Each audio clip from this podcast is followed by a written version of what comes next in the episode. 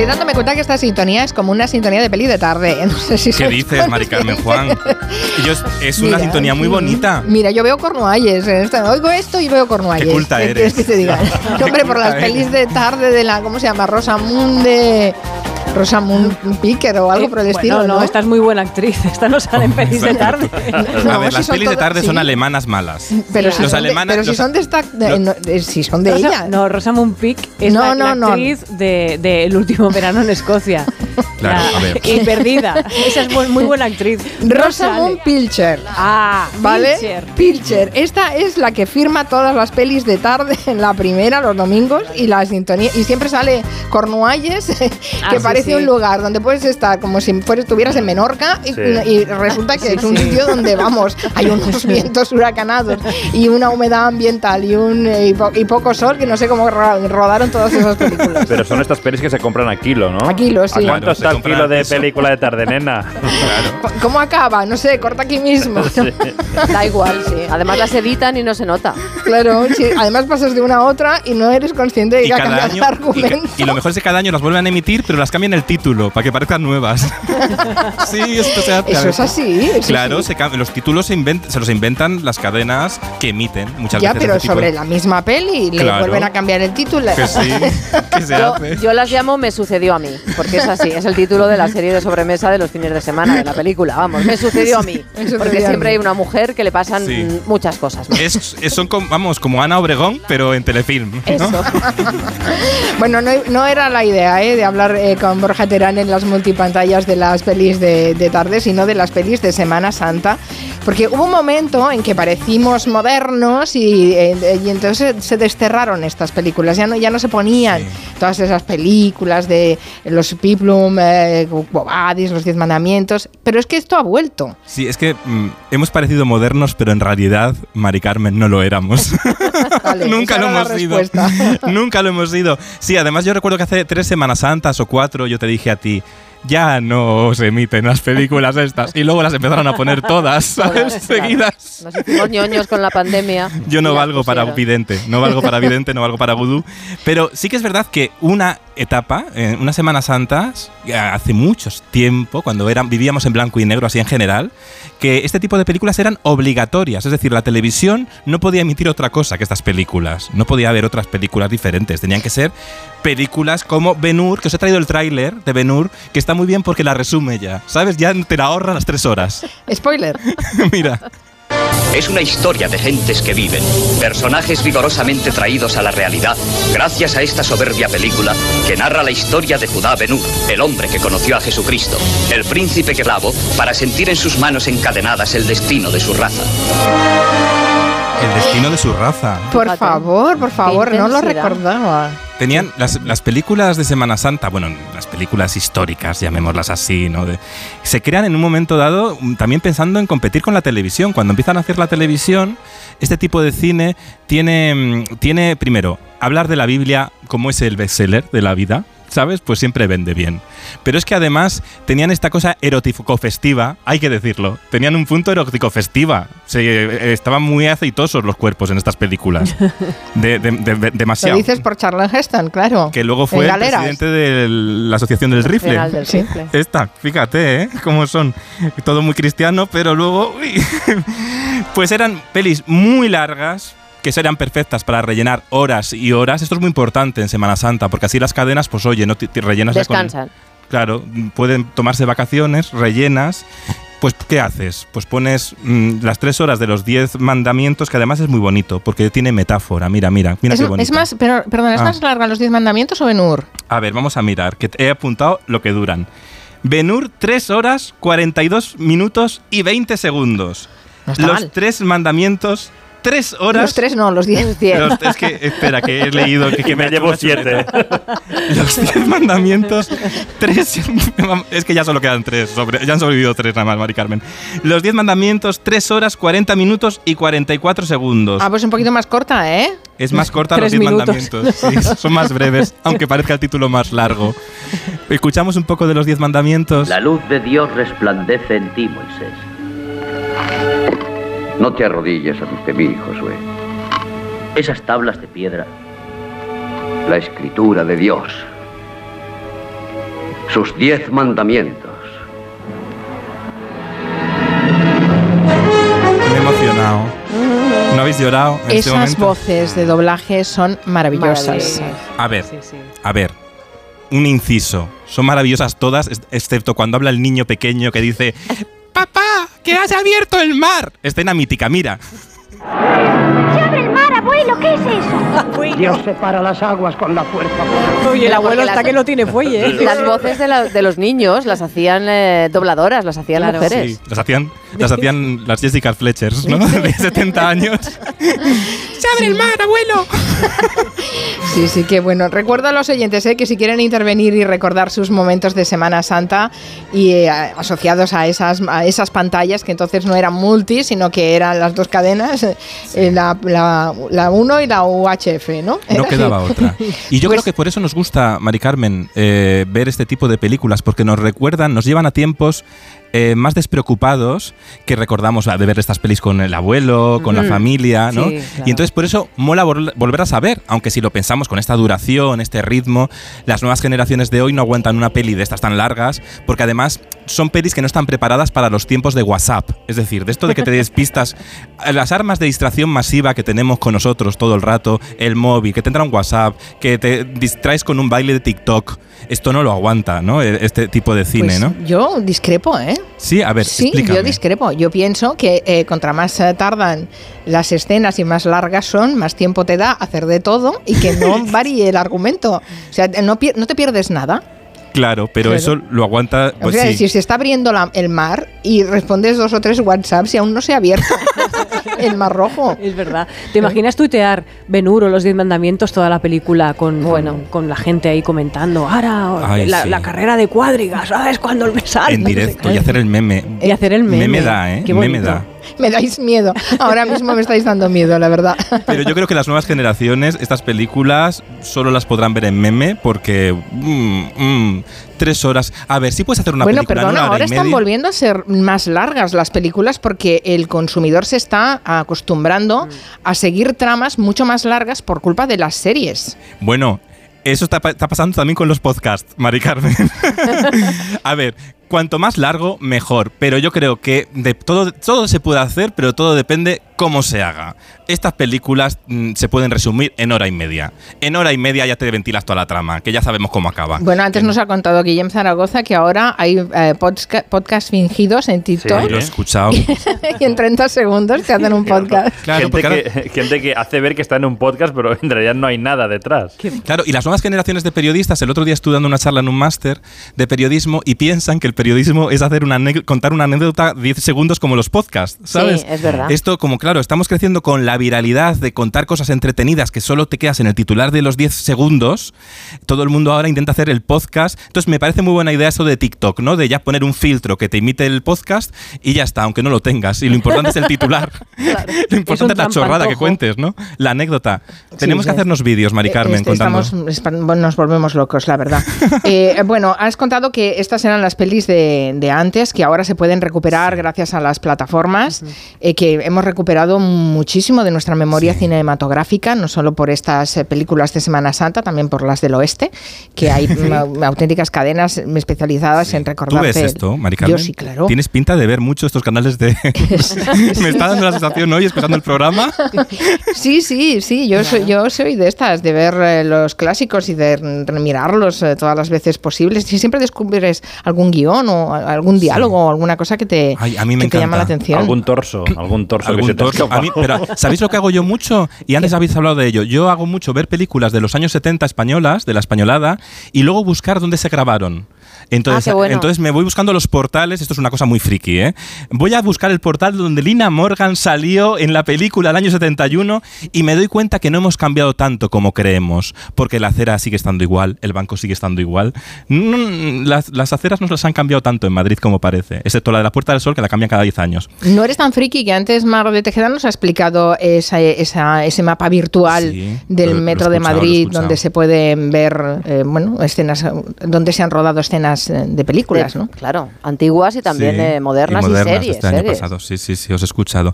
Bueno, pues en las plataformas mm, tenemos todo las plataformas ahora nos sirven un poco para romper con la rutina, ¿no? Sabemos que tenemos las series, podemos desconectar en vacaciones, ¿no? Como ahora en Semana Santa. Pero es verdad que la tele de siempre, los canales tradicionales, ya no paran la programación como antes. Los magazines sal- siguen, Sálvame sigue emitiendo, eh, Ana Rosa por la mañana sigue sin Ana Rosa, pero sigue emitiendo, e incluso Sonsoles Sónega sigue en Antena 3, ¿no?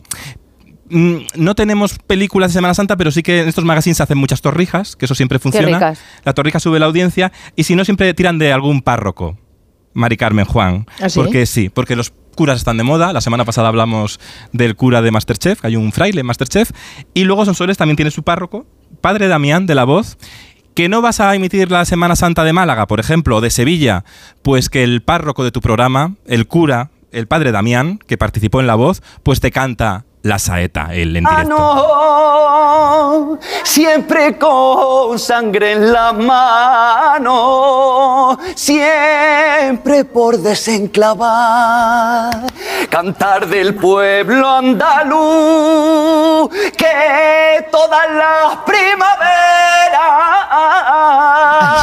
ya andan pidiendo escaleras para subir a la cruz, cantar de la tierra mía que echa flores. Bueno, yo creo que ya es suficiente.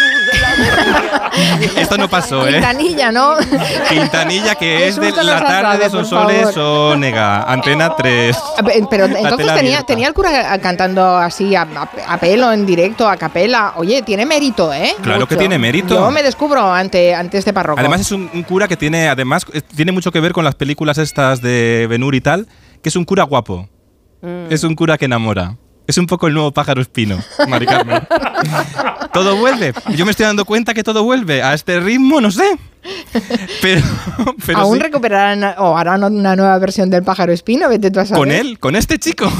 No sé, no sé, no le pongo Se cara. a llama este. Damián el Yo tampoco. Pa- participó en La Voz, que participó en La Voz, que oye, eh, eh, Italia Le tuvo Italia tuvo su monja de, de La Voz, que, que estaba Rafael Acarrá de jurado en La Voz y de repente dijo, uy, la monja, que cantó muy bien, ahora se ha ido a la mala vida. Eso sí, creo que ahora ya ha dejado el convento. Pero este chico sigue eh, centrado, sigue centrado y de- tiene un canal de, en Instagram, da consejos, da consejos, qué pasa cuando te mueres, te conviertes en ángel. Bueno, pues estas cosas de la Semana Santa, ¿no? Que está muy bien, pero que yo digo, joder, uy, perdón, he dicho una palabrota. En, en- en horario infantil, ya Ay, vamos a tener que yo lavar no la digo boca nunca estas palabras, jabón. ¿eh? Nunca digo estas palabras, pero es que estoy Te hablando de un estás desmadrando. Eh, em, dice señorita Pepis, dice películas largas. Perdona, pero prefiero tres Benures que medio Señor de los Anillos y sus secuelas. ¿On- ¿Dónde vas a parar? Eh, bueno, Ben Benur se hacía un poquito larga, eso es cierto, Que pero sí. era No, el lobo de Wall Street duraba tres horas y algo, no recuerdo el ¿El pico, lobo de pero Wall Street sí, sí, sí, sí. A mí se me pasó en un El pispás. A mí en un chocolatero, donde los haya. Ujú. Claro. ¿Cómo sois? ¿Qué, qué cinéfilos todos? ¿Qué, qué- qué cultura cinematográfica? Pues es- Pero yo reivindico que las películas, cuanto más cortas, mejor. Siempre. Vale, ¿y qué más has encontrado de Semana Santa en tus Yo multipantallas? creo que esta Semana Santa, sobre todo, vamos a hablar de Ana Obregón. Entonces, el otro día, Eva Soriano, que está haciendo un programa, Eva Soriano, que por cierto está por la mañana en- Europa FM, con un programa que está muy guay. Sí, y está nuestra, sí. en Movistar Plus también, con un programa que se llama Showriano. Preguntó al público, así ella ingenua, ¿de qué queréis que hable? Mira, mira lo que contestaron. Estamos saturados de movidas. ¿De qué queréis que hable? Es que hay muchísimas cosas. No porque lo está haciendo todo bien. ¿Vale? La gente está po- poseída diciendo, quiero hablar de Ana Obregón, quiero- queremos rajar de Ana Obregón.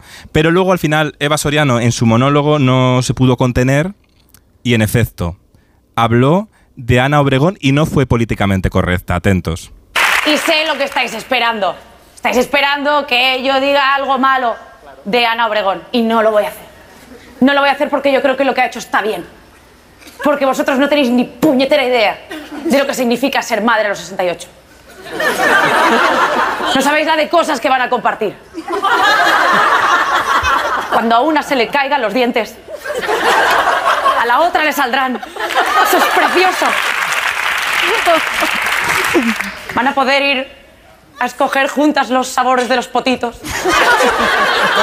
Incluso se van a poder cambiar el pañal. O sea, quiero decir, diferentes, ¿sabes? No en plan como intercambio, sino la una a la otra. Y eso, es- eso te une, ¿no? Está muy bien. El humor para, para a veces a veces con el humor se resalta mucho más Sí. el mensaje. Está, está, está bien. Sí, es está- muy inteligente. Ella luego se preguntaba, Basorian se preguntaba, ¿esto que acabo de hacer es edadismo? no, ya daba la vuelta de tuerca a todo lo que antes habéis estado hablando de cancelación, ¿no? Cancelamos muy fácil, pero también tenemos que reírnos con ese espíritu crítico que nos abre la mente, ¿no? Eh, eh, y creo que Eva Soriano lo hace muy bien con una comedia modernizada desde un punto de vista pues joven, porque tiene 33, eh, 33 años creo que tiene nada más Eva Soriano. Mm, La edad de Cristo. Justamente. De madre. ¿Has La visto cómo hilamos? Y uno Eh, menos que Clara. Y uno menos Es que Clara. Jiménez. A mí me gusta mucho la señora que ha mandado antes una nota de voz para decir a Clara, Clara. que... Que ya está bien de quejarse, hombre. Que con 80 años que hay que celebrar todos los cumpleaños, sí, señor.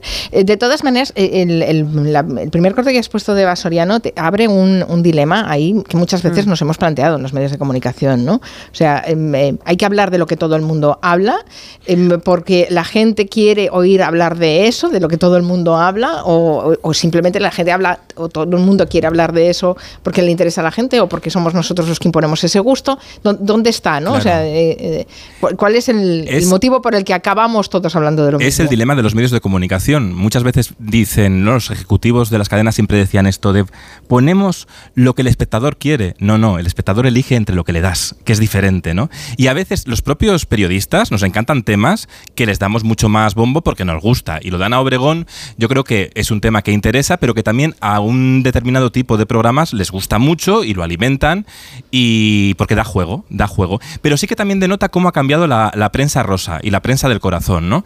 Porque al final, eh, ya antiguamente las revistas del corazón funcionaban como un álbum de fotos. Tú comprabas por una pasta las fotos que habías pillado de la exclusiva, en este caso Ana Obregón eh, saliendo del hospital en la silla de ruedas con el bebé, ¿no? Pero claro, ahora las redes sociales van más rápido. No ha salido a la venta la revista Y y, ya está y ya está la foto en todos los sitios y la propia revista dice borrar la foto que es mía, pero claro, ya no puedes poner puertas al campo. Ya está la foto rulando y probablemente la mayor parte de la gente no vaya a comprar la revista. Entonces, ¿cómo suplen esto las revistas del corazón? Pues tendrán que hacer contenido con más chicha. Es decir, no solo ser un álbum de fotos y luego un texto condescendiente que no aporta nada. El texto tendrá que explicar algo que aporte y que también apetezca compartir en redes sociales el texto, no solo la imagen, ¿no?